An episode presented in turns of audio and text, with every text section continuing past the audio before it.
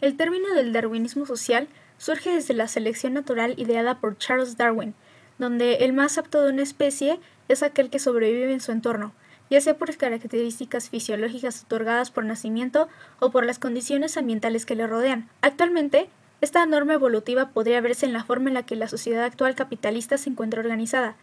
y no sugiere de manera única factores económicos, sino que como sugiere Carlos Monsiváis en su libro Del rancho al Internet, publicado en 1999, la raza es también un factor que determina la supervivencia de un ser humano. Este enfoque se le otorga a las sociedades iberoamericanas dentro de este escrito, aunque se ha de mencionar que no es único de Latinoamérica, sino que es visible en grandes metrópolis de Europa, Norteamérica e incluso en el continente oriental, como bien se menciona en el filme de Los Olvidados de Luis Buñuel. Y es este mismo filme en donde se exponen ambos factores mencionados previamente, desde el punto de vista de jóvenes marginados de la Ciudad de México, el entorno que los rodea es uno violento y de pocas oportunidades. Pero, ¿cómo y cuándo fue que se comenzó a formar este entorno? Se ha de recordar que es constante que los niños imiten la forma de comportamiento de sus padres, como si de genética se tratase. Es decir,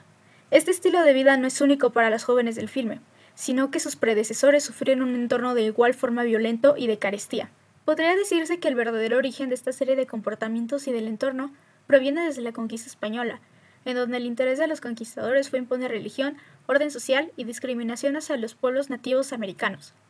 Desde este momento surge una segregación racial y de castas, un orden social que se mantiene aún a día de hoy,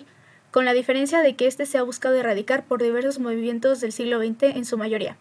originando ahora un orden social de discriminación por poder socioeconómico desde la burguesía. Se muestra en el filme de Los Olvidados que mientras se edifica la gran ciudad de México, su mano de obra es aquella que cobra por la desigualdad socioeconómica.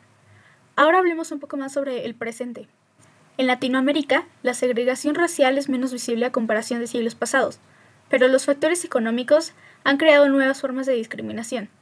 En los últimos años se ha buscado erradicar estas diferencias sociales, solo que el problema reside en la atribución de un rol de villano a un grupo social, donde los ricos son malos, los pobres son buenos.